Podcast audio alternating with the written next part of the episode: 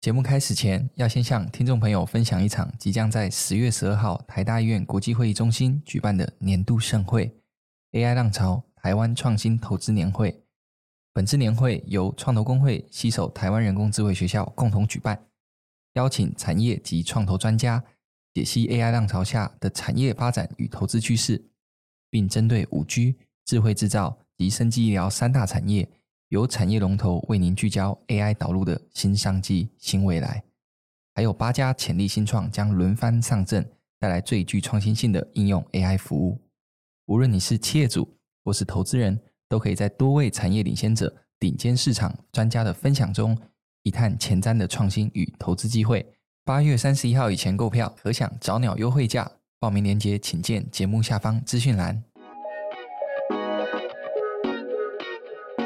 大家好，我是扎实，欢迎收听创创烧。创创烧带你认识新创，了解创投，一探新创与创投合作的真实故事，以及掌握产业新趋势。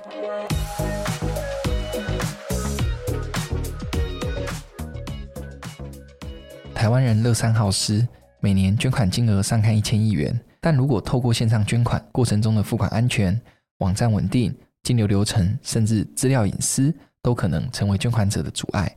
ON 应元科技，一个集结科技、金融服务，并怀有社会关怀及社会意识，以前所未有的方式打造一站式支持者经营平台，以安全、可靠又顺畅的支付体验，为募款机构提供全方位的资源。这不仅是一个金流平台，也是一个充满创意和梦想的空间。ON 也吸引了两大明年的总统候选人的青睐。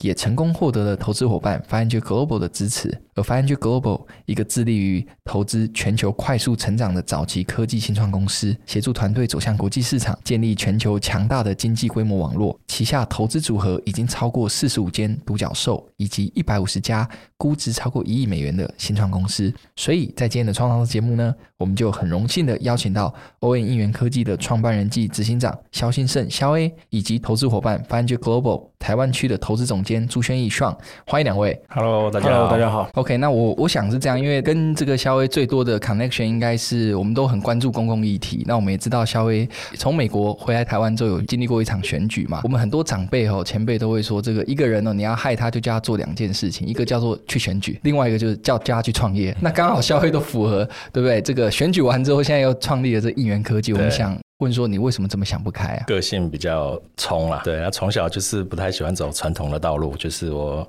十七岁高中念一半就就出国了，就去美国当小留学生，所以就是可能跟一般这个按部就班的这个好的台湾青年不太一样，对，所以常常就是呃想要做什么就就就想说去冲冲看试试看，没人做个更好就更想做，对。那那一场选举你自己觉得学到最多的是什么？学到非常非常多。本来在选举前就是一个工程师嘛，仔仔工程师，对。那投入选举。我记得选举的第一次上台去这个李明的这个大会上面上台拿麦克风的时候，手跟声音都在发抖。对，怎么样跟这个相亲自我介绍都不会。对，而且而且很多场合又要讲台语。然后那时候是刚从美国回来，所以台语小时候很很很认真，现在那个时候要重新开机一下。对，是是是是，很多有趣的回忆。是是是，差点跟他讲说这个扣要怎么写，写完之后可以变成这个服务，发现说下面都是这个李明朋友，对，不能够这样子的方式，对不对？对对。那我们。好奇问 Sean，就是说，你看到，因为在你投资在 FiveEngine 投资这么多公司里面，有没有像这个肖威这样子，他还跑去选举过，现在创业？那你看到这样子的一个特质的这种创办人，当下最一开始的这个感受是怎么样？其实我觉得创办人本来就要有一点这种冲的个性啊，就是开始做这件事情是重要的嘛。那如果是非常非常保守的，可能就连创业都不会出来了嘛。所以我觉得萧 A 这种人格特质，本来就是蛮适合创业的。那时候看到这个 background，觉得嗯蛮特别的，而且就跟他们要做题目，其实是有帮助的嘛。对对，所以我觉得其实是蛮好的啦。大家说很多投资人其实他在选创业家的时候，都要有一点点偏执的个性哦。他说如果太那个太好好人这种个性的，可能不一定适合做创业家。那你觉得肖威他应该也有具有这样的很特别的一种气质？作为创办人的个性的话，特质的话，就是也是会蛮坚持自己相信的东西啦。我觉得，对，那当然，之前肖 A 自己也在美国参与一些这个新创嘛，所以他大概知道说这个成功的新创或是失败新创长成什么样子。是是是。那他都经历过那个新创可能没有那么成功的经历以后，那他选举也是没有那么，可是他还是继续想要做这些。比较创新、比较有挑战的事情，其实那就是一个很珍贵的东西嘛。是是是，好啊。那我想一开始我们就还是请肖威哈，刚刚是我们这样一问一答哦，请肖威先跟大家自我介绍一下，跟你们应援科技提供的服务好吗？各位听众朋友，大家好，我是那个肖兴盛肖威那是这应援科技的创办人嘛。那我这个就像主持人介绍，我是十七岁的时候小留学生，从台湾去美国，那一路经历这个大学，甚至进入物理博士班，那后来毕业了之后，到美国纽约华尔街打滚过，最后在纽约的新创圈，从这个工程师、资深工程师，甚至的科技长、技术长。到这个技术共同创办人都有待过这些角色，所以说对于这个创业新创，甚至是软体新创这件事情，算是比较比较熟人，对啊，所以就是很很习惯，也很喜欢打造一些科技产品来解决自己或者身边的人的一些痛点。那我也曾经发起过非营利组织，它叫做国家宝藏，所以是一个在纽约，在美国美东的一个线上的数位开放资料库，那是储藏了很多台湾的历史文献，在美国。才看得到的历史文献，所以也就是从那个时候出发，就觉得一些自己的想法，结合了技术，结合了身旁一些热血的人、热心的人的帮助，那可以创造出很不一样的东西。所以，所以就一直就觉得自己身体里面就有一些新创的的这个血液在流动，对啊。所以说，嗯，一八年回来台湾，那也参与选举，对，那个时候个后太阳花时代的这个觉醒青年嘛，我也是其中是一个，对，年纪差不多是这个这一群人。那所以那时候被朋友揪，那也来参。于那时候，大家很多青年参政嘛，是一个浪潮。那我也想说，这个自己的背景，这个的能力，投入政治，投入这个。这我觉得也是不错，带来不错的一些突破性的，也算是一种新创，对啊。所以就是那时候在内湖南港区参选市议员，那虽然没有选上，大概差了两千多票，不过呢，那时候也进入了当时的某一个政党。对，后来虽然离开了，但也想要透过科技来改造一下，不论是政党政治啊，或者是对于政党的经营。所以说就是这些想法。那后来开了政治圈之后，重新二零二零年回到创业圈来开始。在思考说，嗯，之前生活经历里面，嗯，好像很多团体需要的一些技术工具都没有，所以那个时候就创立了这个应援科技。为什么那时候会想要从美国回到台湾？呃，美国回到台湾其实呃理由很简单，就是小孩子出生哦，对. 对，所以小孩出生。那因为我小留学生，所以其实我我很熟悉在美国长大以及在台湾长大的不同，所以我自己心里面是很渴望。我的小孩是可以在台湾长大，所以就把他带回来。原来是这样，因为阿公阿妈都在这，家人都在这里。是一讲到小孩的时候，像眼睛也睁大很多嘛，因为现在每天要花很多的时间，不只是在工作上，其实还有小孩要照顾。没错，没错，对不对？那我想也请 Sean 跟大家自我介绍一下，跟你们 Five Global 的运作好吗？好啊，我是 Sean。那我自己是在这个台湾创投圈跟新创圈也也服务蛮多年的，这样子。500现在500 Global 现在我是大概在这边两年多的时间。那500 Global 大家大概知道，之前叫做500 Startups。那我们是大概二零一零年从戏谷出发的一个国际创投。那我们的商业模式是结合加速器的一个模式，这样子。那我们当然就是投资跟加速。那我们是从最早期的新创开始支持。那我们在二零二一年也正式在台湾落地。之前可能也有关注台湾的一些新创，也有做一些投资。不过二零二一年我们正式在台湾成立一个团队。是。那我就加入了 Founder 这样子。那我们大概这两年多来，已经在台湾投资了快四十个团队，相对都是蛮早期的啦。这个加速器跟这个放。你们之间的这个搭配关系是，有些团队你们会一开始选进来的时候就投资了啊，有些是可能加速完，你们看也许有潜力，你们在做这个基金再进来投资这样吗？对，在台湾的话是这样子，就是说加速器对我们的投资团队其实是一个很好的一个工具嘛，你可以这样讲，因为有一些团队我们如果真的就是觉得很有信心了，那我们可能会先做投资，那我们投资完了以后，我们就希望透过加速器的一些资源。比如说海外的一些链接啊，一些这些 mentor 的资源啊，我们就希望提供给我们的团队。那有一有另外一些，就是我们在看的时候，其实还没有那么有把握的团队。那又或者是他的 stage 实在是太早太早了，早可能连产品都还没有 ready。那这时候我们呃也有可能就是会请他们邀请他们，就是申请我们的加速器。那我们透过加速器的时候，我们也可以从旁边再多观察他们嘛。那对，那如果有一些真的觉得他后来的进展蛮好的，我们可能就会再做投资这样。这个肖优为什么会想要加入 f i n d Global 这个 program？当时是什么样的原因？当初就是朋友介绍嘛，就是那个时候也是第一次听到 Five Hundred Startup，然后后来变 Five Hundred Global。嗯，那对于这个国际的。投资机构我一直都很有兴趣，因为本来就是在美国新创圈打滚的，所以那回来台湾之后，发现有这个算是 VC 嘛，或者是一个早期投资的机构，很很有兴趣会投资早期的团队，因为其实台湾要。找早期投资人这件事情其实是相对困难的，通常都要找自己的亲朋好友，是是是，所谓的三 F。对，那其实很很少有机构型投资人会愿意投非常早期，有些甚至没有产品，甚至没有 revenue，没有这个营收的团队。所以听到这个 Five Hundred Global，当时就很有兴趣，然后就接触。那虽然那时候接触的时候自己也是很早期啊，但是就是先呃建立一个关系，先了解一下彼此，然后交换一下意见。嗯、对对对，所以。就是那个时候开始认识的。是是是，我想等下 Sean 会分享更多，就是为什么会投 ON 应援科技嘛。那我想继续问肖威是说，你会打造这个 ON 这个一站式金流云端平台，你的切身之痛到底是什么？你看到了什么现象问题？那你觉得你有什么样？为什么是你可以来做这件事情？我的背景经历就是非常的多元嘛，就是各个领域都沾过，都都打滚过，所以其实知道了很多领域的组织团体。他们的痛点其实蛮一致的，就是说选举好了，如果说选举要募款，然后有时候募款可能要送送一些小礼物，可能是一个毛巾或者是 T 恤。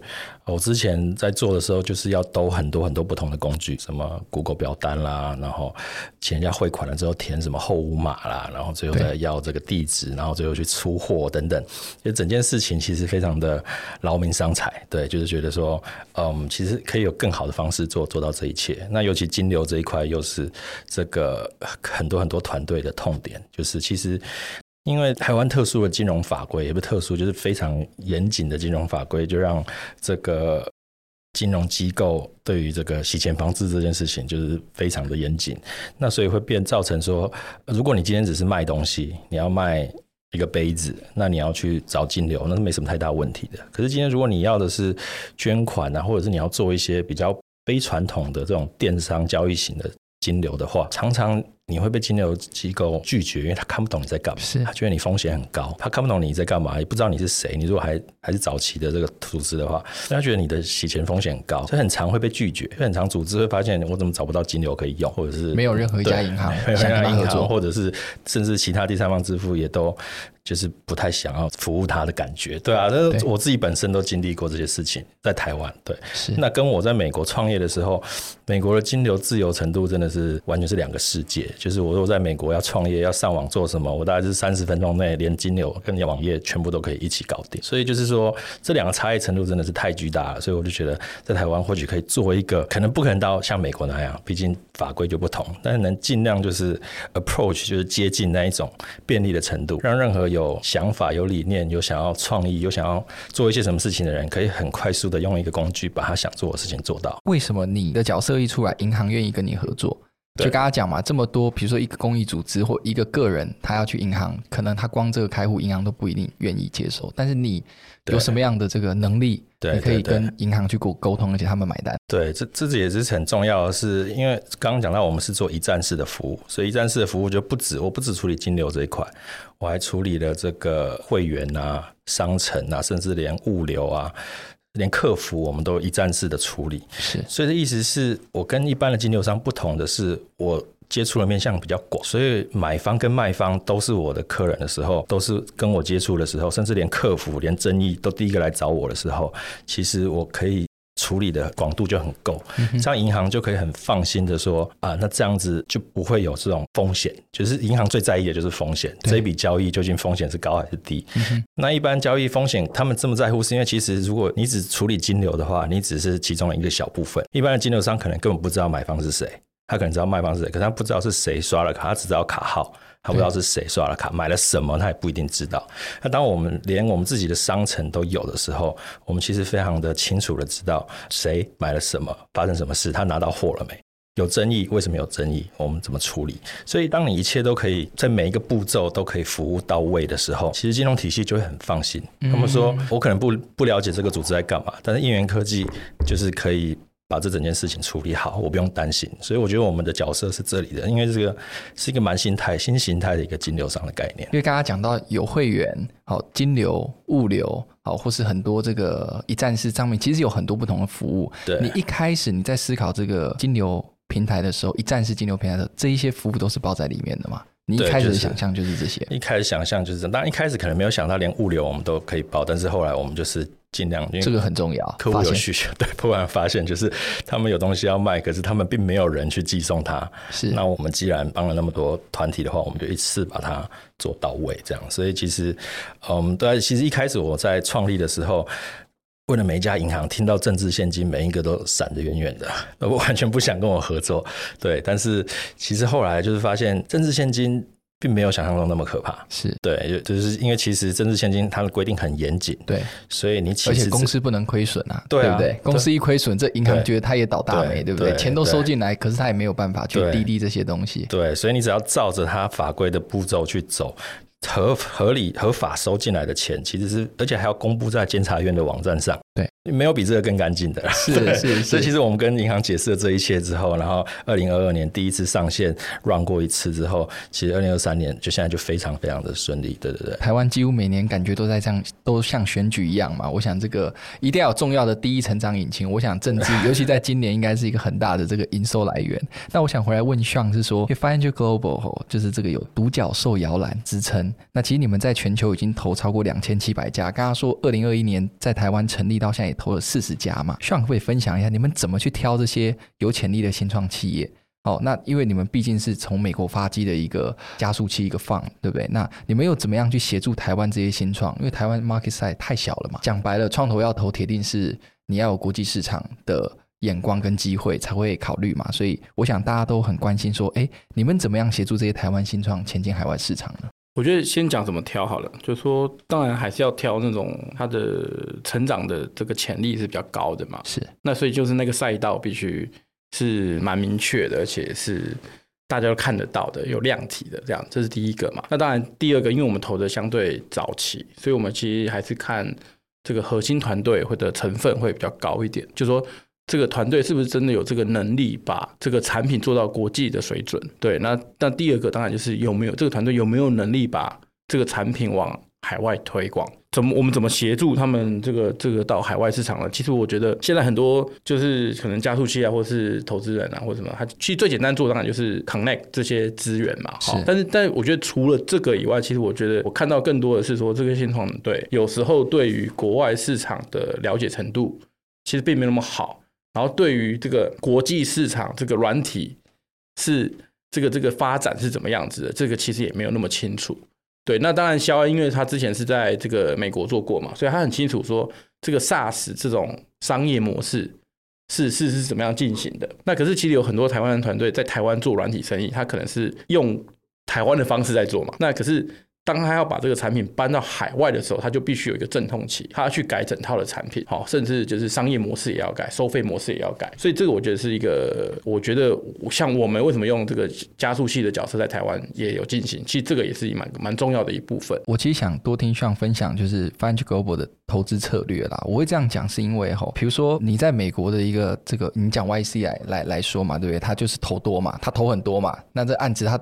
百分之九十都失败没有关系嘛，因为他第一家最成功的这个可能回报收益率非常非常高嘛。那第二名到第十名如果成功，大概是这个平均之上。那他第十一名到第一百名，假设都都落海了也没关系嘛。可是，在台湾，毕竟台湾的这个环境跟美国矽谷的环境可能不太一样，所以我还蛮好奇你们怎么在台湾去挑你们要投资这些标的，你们的策略是什么？因为不太可能像戏股一样，就是我我我重视的是收益率嘛，我。重视的不是成功率，但是在台湾，你可能成功率跟收益率你都要兼并着一起来思考，所以我蛮好奇这部分的。我觉得这个 power low 这种投资逻辑在早期新创是不变的，是不管你在台湾做或是在美国做都不变的。但是你刚才讲到一个重点嘛，可能是台湾投资的团队，就算你投到最好的团队，对它的成长倍数可能跟美国的成长倍数还是有有有落差嘛，是对不对？可是相对来说，相对来说，就是说台湾有个资本市场在台湾，所以它的上市柜的门槛也比较低嘛，对不对？所以。会创造，就是说，那你也许不用真的每一家都到独角兽等级，你也可以在台湾 IPO。那有 IPO 就有流动性，你就有机会退场，所以自然而然你的成功的出场的几率其实也不会不见得就比美国低啊，对不对？甚至可能美比美国高一点，因为你可以用比较低的估值，可是也出场了。嗯，好，但当然倍数是不能比，没有错啦。哦，那但是成功率，如果以这个以我们来，我们自己也可以来看的话，我们在美国一样，我们两千七七百多个新创嘛，然后大概我觉得在退场的时候，大概会有两个 percent 变独角兽嘛。嗯，对，那那也许台湾比例没，我们有目标也是两个 percent 啊，但是就就是美国除了这两 percent 以外，其他可能创造的这个收益是比例是相对低的。就美国也就是说，你不是很大，你可能就是 nothing 这样子。嗯，那可是，在台湾，可是你不见得每一家都独角兽嘛，你也许有。有十 percent、二十 percent 都可以在台湾上市，对不对？那那也许这个就可以 balance 回来一些。是是是，就是说台湾可能更适合养独角仙的环境，对不对？有好多独角仙，嗯、也许你的成功率就刚刚这样讲起来，就是台湾你可能在投的策略里面成功率会比你在美国投的成功率高一些，可是你的收益率可能会比美国还低一些。但但我觉得一定一样，你在台湾必须要把那个投资的量体做出来。如果你要做早期新创的话，是，所以。基本上都还是要一定要有一定的出海量体，不然不太可能存台湾市场的。你如果你说台湾，你整个放你才投五家到十家好了，那万一你刚好就是没有中那些大的，那那你可能就是赚不到那个最大的部分嘛，嗯，对不对？所以其实那个量体还是要有一。对啊，因为当时这个 YC 投 AMBNB 投很少嘛，就最后反而他就是有时候我们是这样哦，早期我们都说看人看团队。但有时候这个早期你看团队的时候，你觉得他们很优秀，但他们未必是最后的赢家，没错，对不对？所以我就觉得，当我们在谈早期投资的时候，一定 revenue 不一定有啊，它 financial 这些数字也都不准啊，对不对？看人，但这个有时候就是美国有它的这个策略啦，但台湾刚刚 Sean 也讲，也是不太可能错过。假设这个赛道有这三四家，也许你们都会投，当然你们配置的比例不一定都一样，但是你会觉得至少可能会有其中一两家。走的比较好，对，你的 coverage 还是要够嘛？那你因为你没办法百分百确定哪一家会起来嘛？像我们我们公司其实也也是一样，我们有投到 Canva，那可是问题是那个也是。对不对？他也是投的很少，但是他的他的那个 upside 就非常非常大。对，所以所以我觉得概念都是一样的。是，所以就是说，就是说在台湾做新创，然后你跟我讲说你整个放才投十家不到，那是是，那就不是超早期，那可能是中后期。对，我想因为最近呢，就台湾很多人开始讨论天使投资环境嘛，啊、我想这个肖威也可以去分享一些，因为你在美国在新创公司待那么久，美国这个天使投资环境跟你回来台湾应援刚开始成立这几年，你要的钱也是 Angel Round 这一轮的钱嘛。你的感受，你觉得这两个不同的地方，嗯嗯，对，可以多分享一些你的实战经验。刚才讲可能掉眼泪，是是是是，很想说，很想听，很想听。没有了，不是，就是两个国家这个这个投资人对于风险的承受度啦。对，那美国是因为是一个很大的市场嘛，那。很多人或者也很多人很有钱，那他们愿意把部分的钱，其实他们只会说做 diversify，diversify 就是要做多元化嘛。所以你有一些钱放在很稳健的投资报酬率的产品，你有一些也要放在非常风险的，这是说他们多元化。那的确很很多人就愿意把钱投在很风险、高风险的，尤其是早期新创。所以即使不一定是机构，就是在美国，其实你可以找到很多个人户、个人天使，他们是愿意拿一些，可能就是十万美金或之类的。二十万，那投在很早期、很早期，就是要赌一个大的嘛，对吧？是，因为你一旦中了，你就可能就比所有你的投资报酬率还要高。那台湾比较比较少会这样子，所以。当然，自己的亲朋好友不算嘛，就是如果真的是在看，三 F 不算，对，三 F 以外不算，对，所以真的有在认真看投资报酬率，他们有时候会以投资股票的角度来看我们，就很早很早就被问说你们 EPS 多少，我说啊什么东西，对啊什么，我就说 也太早了吧，对啊，我就就觉得，所以所以没有营收的时候真的很辛苦啦，就是到处转圈圈，嗯、到处碰壁，那我就觉得为什么？没有营收就没有人愿意投，那就就会蛮挫折的，对啊，所以最后还是再找更多三 F 来投的，更多三 F，所以这个三 F 以外啊，不是机构投资人在你们目前这个整个公司股东比例也是有占一些些，是不是？有有有。那、啊、那一些人他为什么会想要投你们？嗯、相信你？那当然是最后产品出来了嘛，你要有产品了.那开始有有客户了，就是渐渐的就可以找比较不是三 F 对啊，因为已经有验证的一些市场了嘛，对啊，甚至连金流都做出来的话，大家试试看，哦，真的可以顺利刷卡，那那就是就开始有一步一步的往上，就是说新创好玩的地方就是是一步一脚印嘛，那你真的往前走了，就是有。成绩可以拿出来，那就可以得到更多人的认同。是是是，所以所以，所以当然还是对啊，还是很感谢三 F 早期在我们什么都没有的时候对支援我们，因为毕竟我们做金流的，其实没有办法所谓做所谓的 Lean Startup，对啊，没有办法太这个瘦身，因为金流有一定的治安规格的需求嘛，你治安不够强，银行也不会理你，嗯、没有银行就就没有什么都没有，对啊，所以我没办法太 Lean，一开始一定要有一定的工程团队的技术能量。对啊，所以我们一开始资金会烧的比一般的新创还要重。是，对对对，那还好，这个有有一点点人脉，对、啊，有一些些蛮支持我的三 F，对，是是是，所以后来顺利走到这里。是是是 对，就二零二一年，我想接续问是二零二一年完成 Pre-A 嘛？那时候三千万台币嘛。那今年二月，这个旁边就是重要的投资伙伴 Financial Global 嘛，领投嘛，这个用 SAFE 投资，嗯、大概总金额也超过了两千万。嗯、所以想请萧玮。跟他进一步聊一聊，就是说，那你怎么去选择？啊，开始有一些机构投资人，你怎么去选择这些外部投资伙伴？那你比较期待哦，你合作的投资人他可以提供给你什么样的资源或者什么样的协助呢？嗯，我觉得像 Five Hundred Global 就是钱进来了，可更多更重要的是这个。就不管了嘛，钱进来因为很强嘛，因为像刚刚说那个太强的新创团队，钱进来我们最好都不要管，他都做得很好，反正财报拿过来，哎，是不是不错啊？我们不是那样，你你还不是到这样子，没有到那么个程度，我们还是需要，还是需要一点。最重要的也不是钱啊，是重要的是那个人脉进来了，就是他们就是会一直打开他们的这个所谓的这个。人脉圈，然后不断的介绍，不论是客户啊还是伙伴，所以是非常重要的。而且而且不只是国内的，国外的各个这个不管是 mentor 啊，还是这个对，都有很多想到什么都可以问什问他们。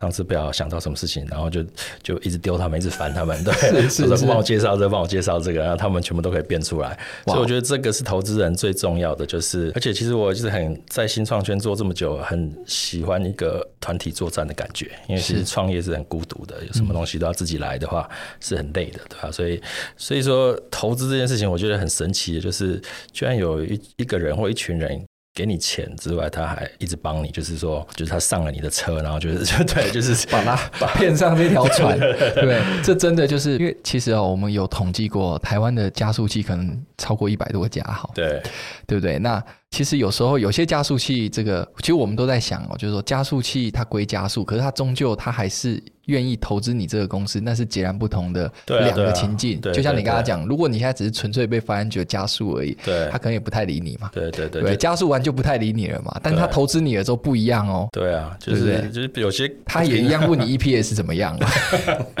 之前就有些顾问你是要付他钱，他才会帮你。就这个 Financial 居然说给我钱，而且还帮我，我就觉得哦，好很妙，这个感觉真好。对对对。因为因为他有占股份的嘛，对，对，对，这个这是很重要，这很重要。那因为刚刚你有特别讲到，就是其实我觉得 VC 可能在人脉上的资源提供这一块，当然对你们来讲，尤其像 Five Hundred 这种国际性的，嗯，哦大的加速器创投，基本上你们要走到国际，不管东南亚或美国，其实都有一定程度上他们很大的帮助。那你刚才也讲，其实有时候也需要一个团队。好，你在这个加速器这过程当中认识这么多不同的。团队也好，或加速器这边给你很多资源也好，那你说不然很孤单嘛？嗯、那你创业到现在，你觉得对你来说最瓶颈的，你经历过那个真的是可以讲，就可能是你最痛苦的。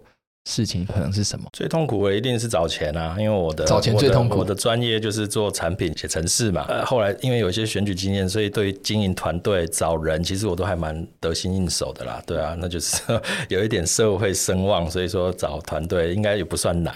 那最难的就是找钱，因为第一个我这个秀品婆嘛，所以很很难去跟他开口要钱。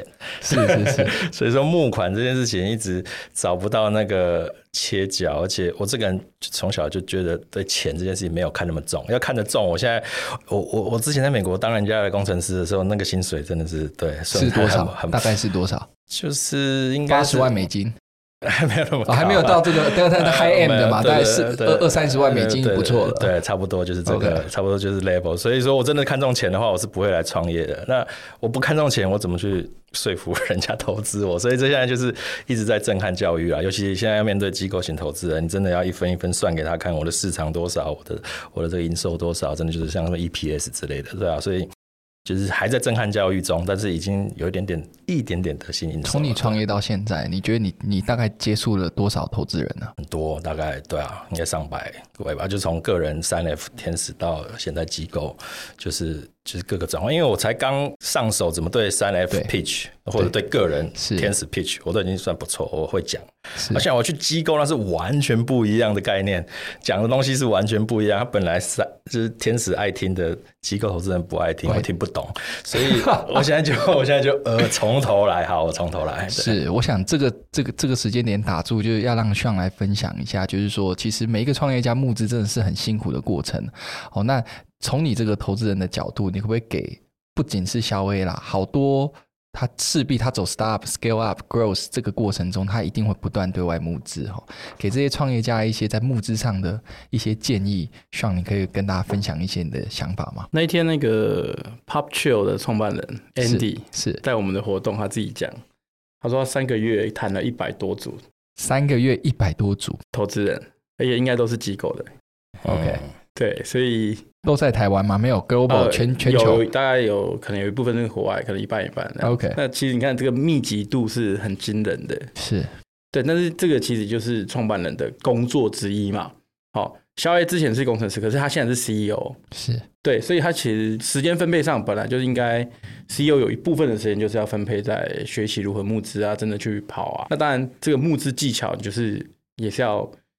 其实一句一精进啊，你你聊了一百多个，你前面可能聊得很差，你聊到后面一定会越来越好嘛。是，然后重点是你你如果你只需要几个投资人挺你就好，你不需要一百个人都投你嘛，对不对？所以这个板就是一个很 CEO 很重要的功课啦。那像我们投资那么多早期团队嘛。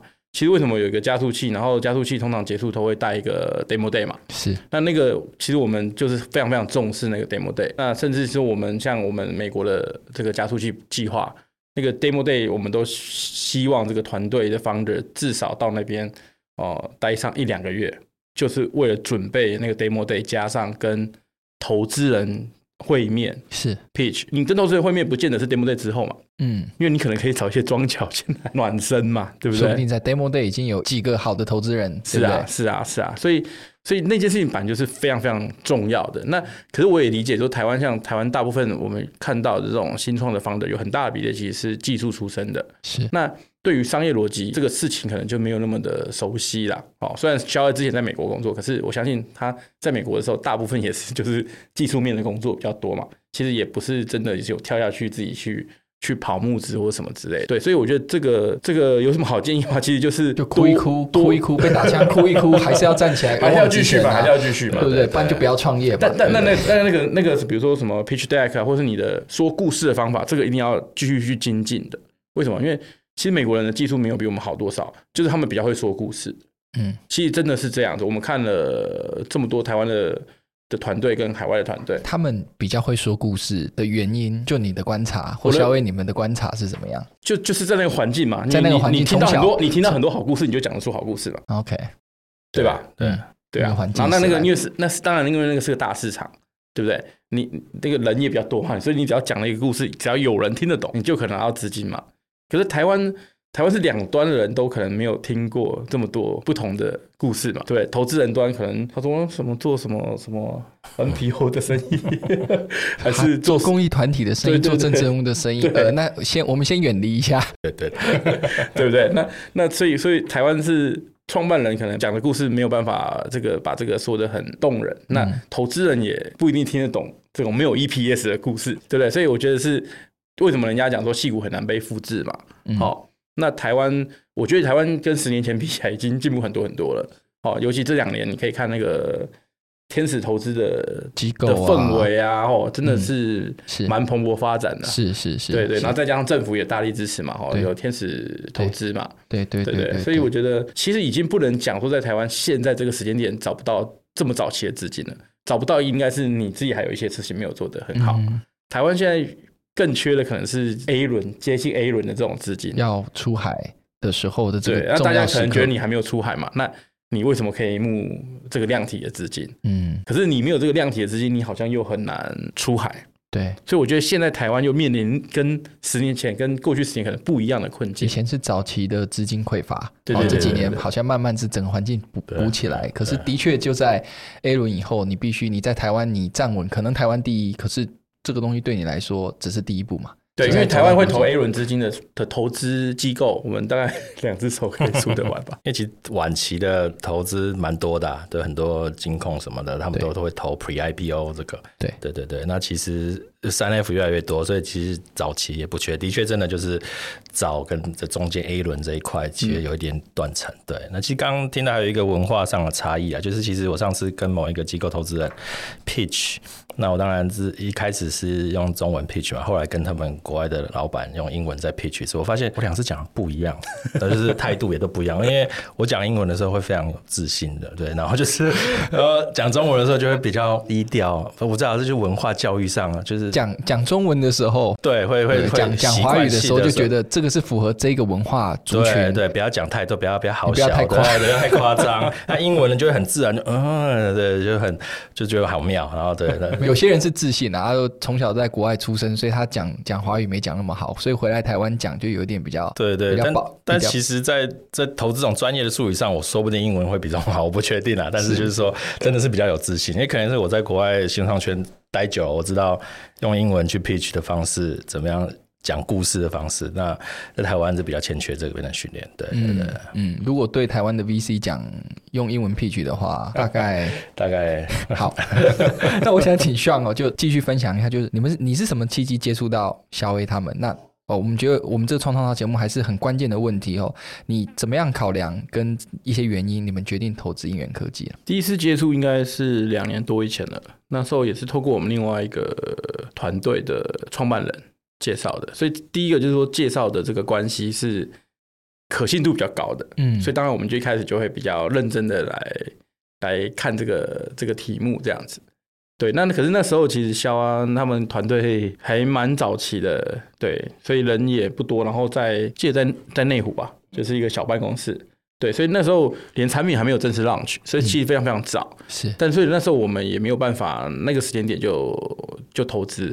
那当然，部分原因是因为他之前已经募了一轮嘛，那时候募了一轮，然后那个那个时候的估值其实是稍微比我们预期的高一点的，保守的，他保守的说，保守预期的高高一些，高一些，没有啊，就是因为产品还没有出来，你很难去、嗯、去做判断嘛，对，所以，但是我们，但是我我就我们就有继续保持一些联络了。后来他在产品推出以后，其实陆续就一直 update 状况给我们，所以其实我也知道他的产品其实有有起来，哦，那。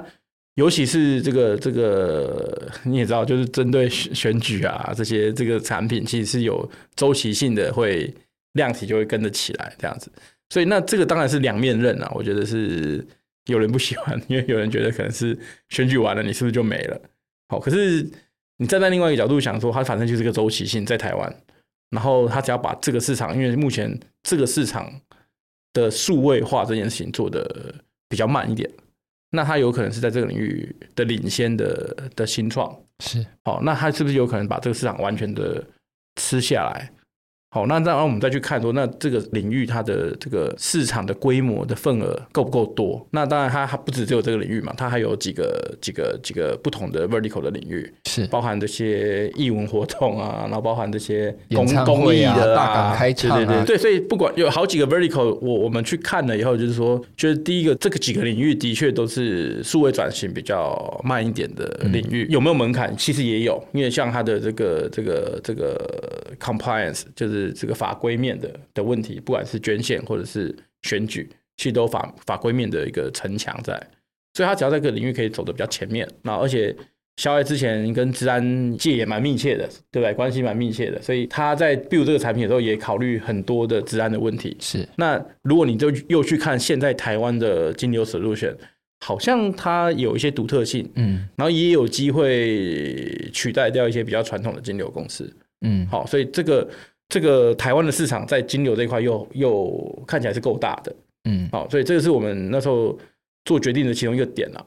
好，那当然出海这这一块的话，我们的评估是说，其实光这几个比较特别的领域，在美国其实也是 unique 的，哦，它也是有可能在这个几个特别的领域往往海外去走的。好，那当然这个需要比较长的时间，不过台湾市场就够大了。然后如果你有更好的 upside 在海外，嗯，那我觉得这个案子就是值得我们去关注的案子。嗯嗯，对，所以后来陆续看到它的 traction 真的拉上来了。所以，我们其其实，在去年底的时候吧，就就跟他谈，开始开始谈一些 turn 啊，说怎么怎么做投资这样子。所以去年底，后来就今年初就完完成了这个这个轮。所以听起来，跟他整个市场的量体，对不对？光在台湾，其实做金流这个服务，而且资安又是消费本身一直在琢磨的。对，好，所以这个金流又搭配资安本身，那它又有一些不同过过往这么多不同的经验，政治圈的经验、新创的经验，所以其实对很多东西的。产业的痛点，他也都蛮了解的，掌握度其实很高，掌握度很高，掌握度很高。回到这个肖威这个人呢，当时怎么评估这个人？有跟他去喝个酒吗？还是吃个饭啊？对不对？因为我最近听说哦，就是说有有人研究那个这个天使投资的这个一个一个 step，有一个 step 是大家要很 social 的场合.他要真的看到他的这个。真实的样貌，对不对？我很好奇，就是说这个团队，你们在评估的时候，你们看这个团队这个人，我觉得，我觉得每个投资人的 style 不太一样。我我我大概不是用喝酒的方式啦，是是是，我我我通常就是会，因为那时候我第一次见面，后来没有投嘛，对，但我就会很直白跟他讲，我觉得你的问题在哪里。那有些人就听得不开心，就不鸟我了。但像萧玮其实是他就是工程师性格，他可能有时候不能不一定也可以理解我在我在说什么。或者是说，哎，可能不见得觉得他觉得他的方向是对的，可是不不管怎么样，他就是就继续做嘛。然后，但他会做做到某些事情，他就会再回来沟通。嗯，哦，我觉得这种特质，我就觉得还还还不错啦。就是说，虽然他不是说你一说的时候，他就，我觉得那种有有的是说啊，你一说什么，他们就说对对对对，那种这种的 founder 可能也不也不见得就是就是很好的，对不对？因为他可能只是虚应一下，嗯，对不对？可是回去。其实他还是走他的方向。是，我觉得最好的创办人应该是说，他听了很多很多不同的意见以后，他自己去消化，然后消化了会有自己一套做法。嗯，可是他又可以回去再跟投资人解释为什么他是这样做。好，我觉得这是对我来说最。这个最珍贵，就是创办人最珍贵的一部分，这个很好的评价啊，小伟。我好奇是说，从你们两年多前嘛，二零二一那时候认识到现在，已经进到投资的关系嘛，中间又经过这个加速器的 program，对不对？是加速器这 program 结束之后，发现觉才投应援吗？没有，什么其实是他参加之前其实就投了。对对对对对，其实前两年我没有请他参加，因为可能他自己没有报啦，对。就是因为你讲的那些有点重，那些话有点重，他还在消化中。他消化完之后，他说：“ 没有，因为我们我们加速器本来就是针对，就是说已经可能想要往海外去探索市场的团队为主了。对，那那他前两年可能就是在台湾想要先站稳一点。嗯，好，那的确去年开始，他台湾陆续就一直拉起来。那所以我觉得，哎，好像，但我们也不希望团队太晚开始探索国外市场。嗯。通常我觉得差不多了，那我就觉得说，那他好像也适合参加 program。我们去年底就做了一个投资嘛，然后今年就请他来参加。哦、对对对，现在是当红，现在这一届 ING 对不对？呃，对对对，这一届没错。对，就我好奇说，从你们认识到现在哈，有没有发生过就真实的心声？有没有？就是有没有让你们比较印象深刻的互动，或是有一些激烈的讨论啊、沟通啊、意见不合啊，对不对？嗯、我们不喜欢听台面上那种风花雪月，对不对？这真实的嘛。对不对？嗯，的声音有没有？好，我先讲好了，勇敢的讲，对不对？我记得他一开始来 pitch，全部都在讲他那个要做公益团体的部分，然后 然后做 SaaS。嗯，他那时候其实虽然那时候可能金牛也在考虑，可是出来讲全部都讲 SaaS。嗯，不是讲说你是一站式金牛平台这样的的方向。那我就觉得说这个题目，如果你这样去包装它的时候。你去面对投资人的时候，其实是没什么感觉的。好，所以我记得我那有一阵子啊，我就一直在跟他讨论说，哎，你是不是应该要把整个方向，不不见得要改你做的做做的产品，但是你的方向是可以调整一下，就是说你对外来说是说先讲这个一站式的金流平台。你是用金流带那些 SaaS 的产品，而不是用 SaaS 去带金流的产品。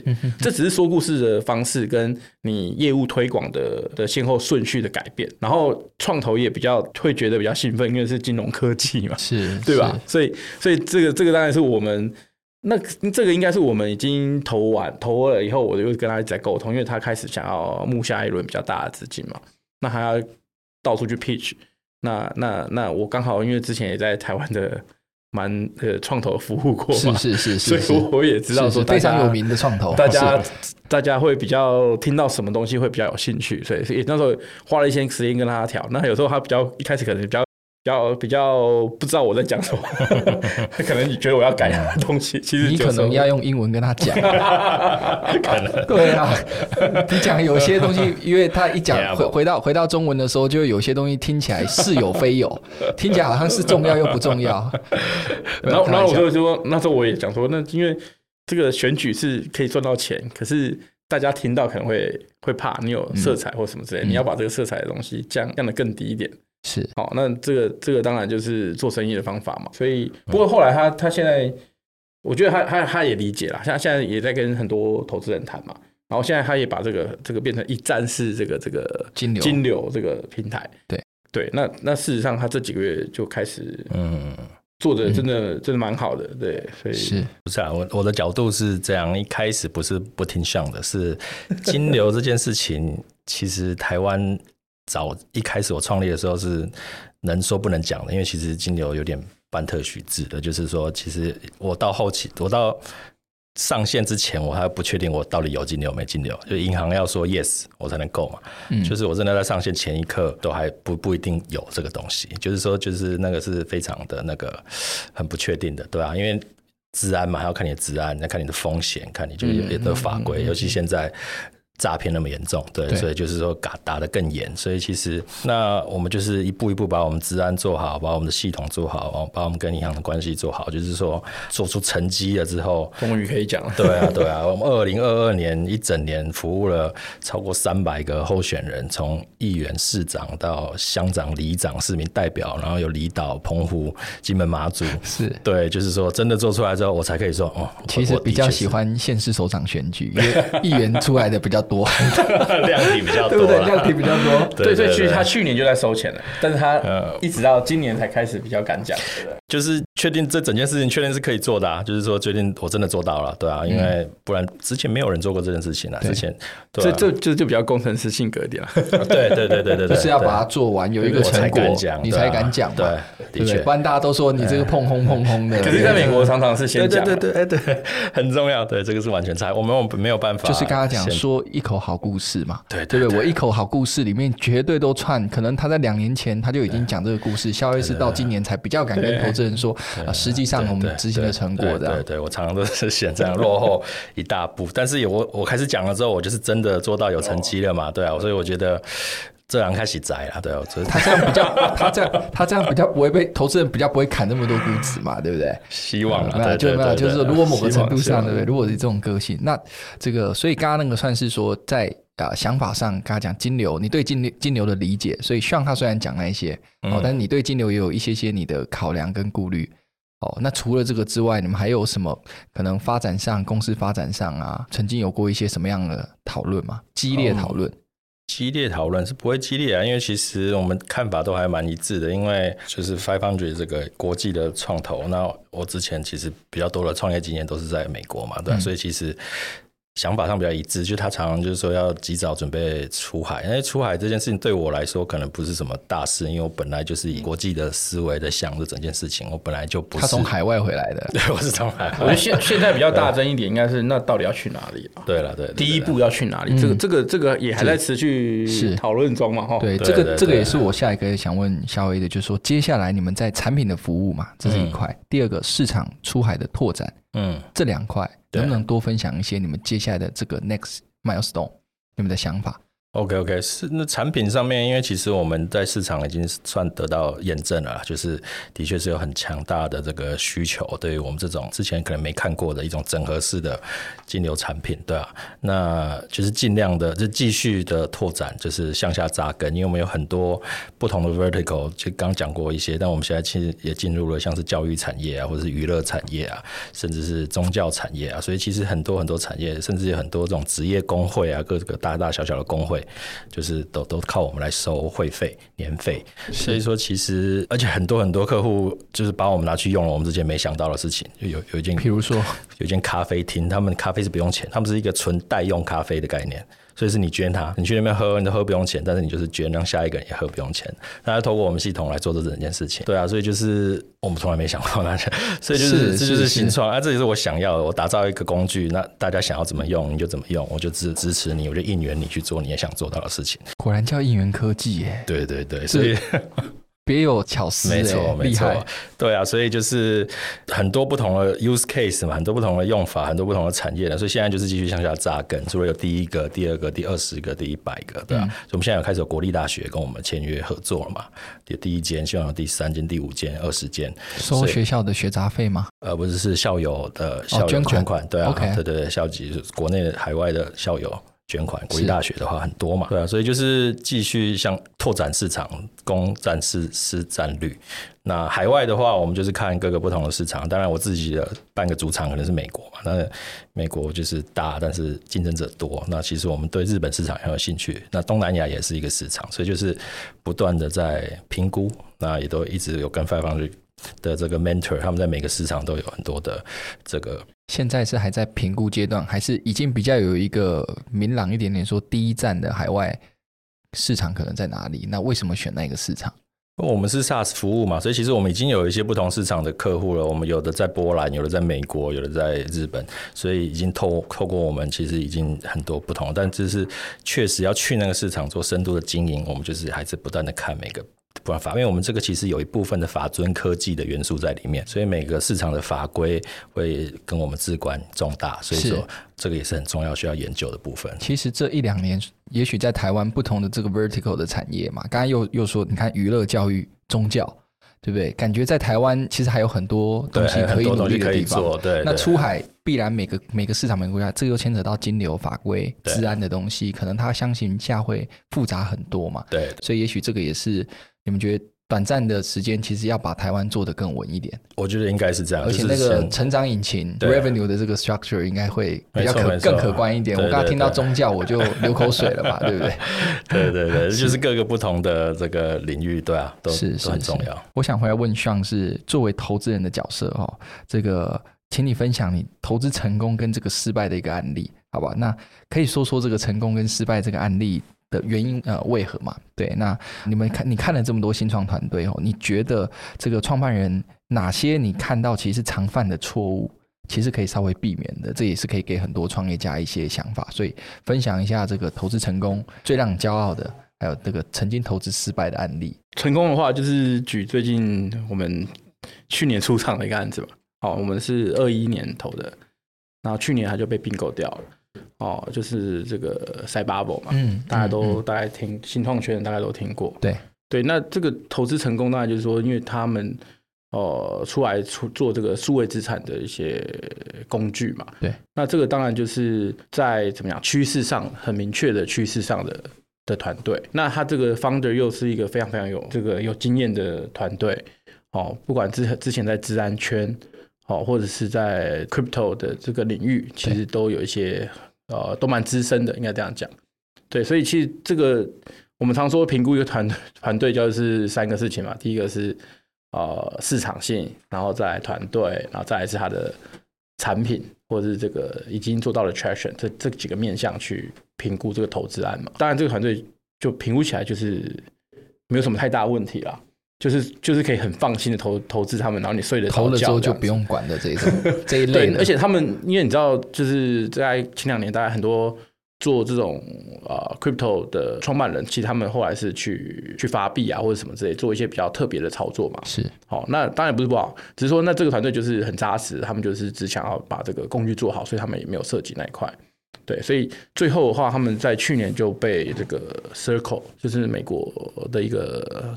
这个很大型的这个新独角兽的新创给收购掉了，嗯、对，那这个当然也是超乎我们的预期啦，哈，没有想到那么快，大概投资了一年的时间就被收购了，对，而且收购的金额还蛮高的，这应该那个都是公开数字的，对对对，SEC 好像有公告嘛，大概就一点九亿美金这样，嗯、所以是这个是蛮超乎我们预期的啦。那这个这个告诉我们什么？成功这种就是。趋势还是很重要的啦，然后第二个是速度很重要了，然后团队当然就是我们选他的原因嘛，哦，是，所以所以这个大概是这样子，好，成比较成功的一个 case。那要讲失败的话，其实因为我们现在这个发掘这几年才投两年多嘛，四十个团队，对对，所以其实我我不要讲哪一个没有，我们其实我们觉得大家都还是还是有很蛮好的机会啦。是。好，那不过我我我自己纵看起来，就是说，如果在台湾做新创比较常见的失败的原因，可能我觉得还是速度不够快。你烧掉钱的速度比你把产品这个推到市场，然后成功拿到这个我们叫 product market fit 的速度还还慢，那你你可能把钱烧掉你就倒掉了。那这种是比较常看到失败的 case 啊。那这个当然就是有有一些就是创办人可能是求好心切，他可能会太晚把产品推到市场上去，也就是他花了很长很长时间在 build 一个产品。好，那可是以我们这种做软体新创，就是刚才讲到的 MVP 的概念嘛，应该是及早把产品推到市场上去，然后去用市场的力量跟 feedback 去改善你的产品，快速的做很多的这个迭代，好 iteration，然后去去改进产品，然后最终就是会。呃，会中一个市场的面向这样子，嗯，好，所以方法就是大家都知道，可是真的可以执行的很好的，在台湾其实是还没有那么多啦，对，所以，所以我们比较常看到的失败的案例，大概都是大部分都是这种 case。嗯，但小魏他是工程师背景，他觉得要把产品做到一个一定的样子之后，他才能 launch 出去。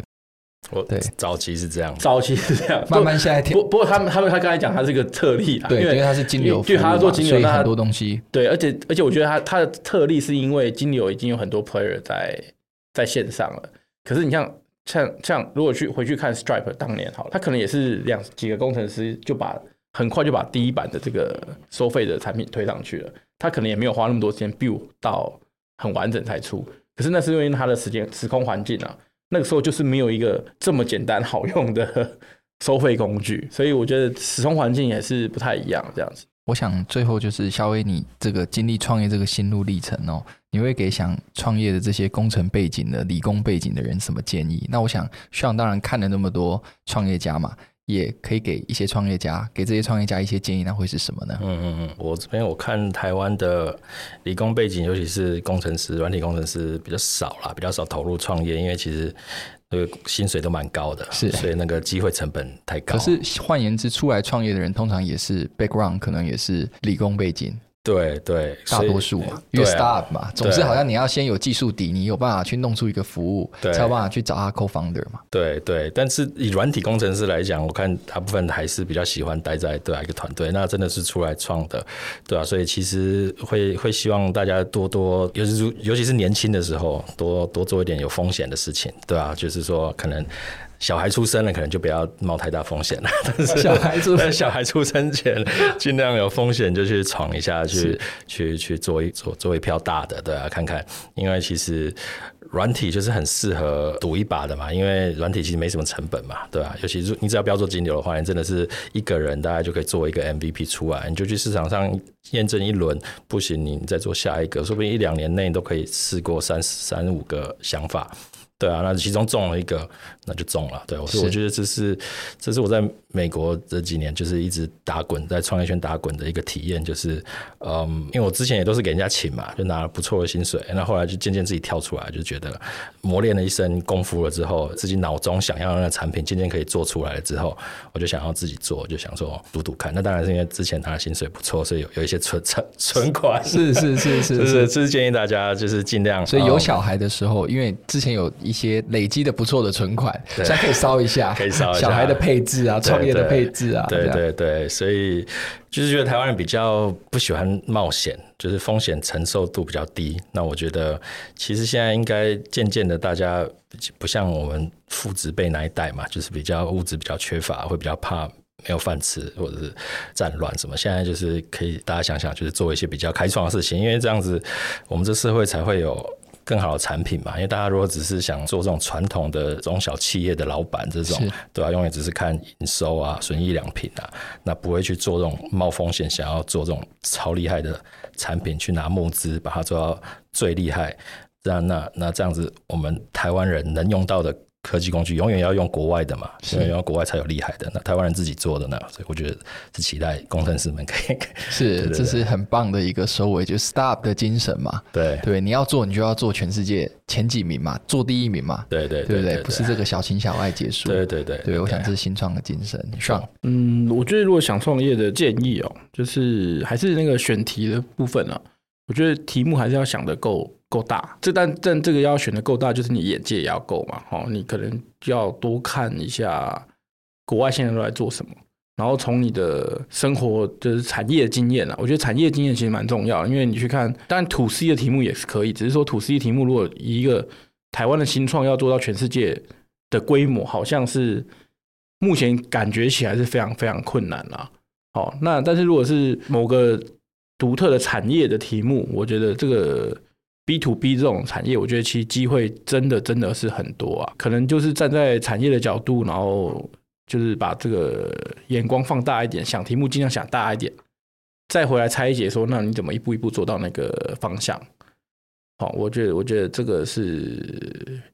给的建议吧，哈，因为有些人想到一个小功能就开始做了，可是其实那小功能真的要怎么延伸，如果还没有想清楚的时候，其实是也不一定容易发展下去了。嗯哼哼，对，了解了解。那肖威现在积极的在市场上继续募资，下一个阶段。对对对对，积极在募资当中。我们当然给萧崴最大的祝福。这个应援科技，对不对？现在这个这个 Vertical 各行各业都可以用这样的一站式这个金流的平台。那我想今天这个非常感谢肖威跟 Sean 来我们的节目。对啊，那我希望说借由这一集，大家也可以多认识这个应援科技，更认识500 Global 这么有名的国际加速器跟创投。好，那感谢所有这个创创超发烧友的收听。那我们下集再见，拜拜，拜拜拜。